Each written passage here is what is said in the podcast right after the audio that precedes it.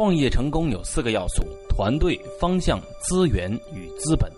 成功的创业者基本拥有前两项，然后一步一步稳扎稳打、步步为营的前行推进，走的是积累式加厚积薄发式的发展路径。当竞争对手处于同等条件下，竞争态势会相对均衡。但是，一旦有资源与资本介入，整个竞争格局将发生翻天覆地的变化。以快递和滴滴补贴大战为例，两个公司同一时间做同样的事情，没有资本参与游戏的时候，按部就班、晃晃悠悠地进行市场推广，司机不多，用户也有限。当资本进入后，司机与用户规模都获得了迅猛发展。一个五年才能做大的事，两年就做大了，此其一。其二，若滴滴与快滴只有一家获得融资，并对司机和用户进行补贴，打车市场将一家独大。这也是两家公司一年内烧掉几十亿，一天最多烧掉四千万，也要硬碰硬补贴的原因所在。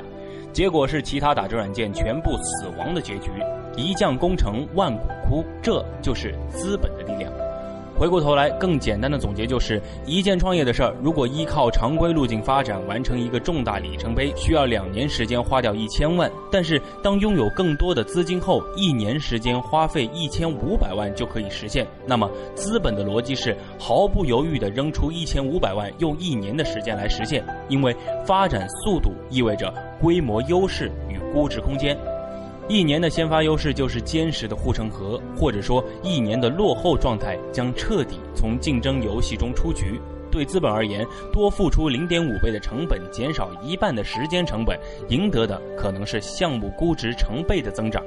这笔赤裸裸的现实收益是很好算的。反过来说，创业者。当你是某个细分领域的第一人时，最好尽快融资，因为暂时的先发优势不是长久优势。尤其当规模可复制，并且不具备技术壁垒的创业时，后起的竞争对手也许通过资本的力量，很快实现弯道超车。当同一个领域存在多个竞争对手时，如果你不是第一，你没有对手钱多，结果往往是悲催的。尤其当竞争对手用钱来补贴你们共同的商家和用户时，你还幻想着用那微不足道的差异化特色或自我幻想的创新式营销方式打败竞争对手，那简直是痴人说梦。因为资本维度的打击就是高维度对低维度的碾压，根本毫无还手之力。最为形象的反例是 Uber。它是打车行业的鼻祖，也进入中国，产品和服务堪称一流，口碑在用户中也极佳。可是面对滴滴快递的高压竞争，Uber 同样要补贴用户、发展用户，因为不补贴的结果显而易见。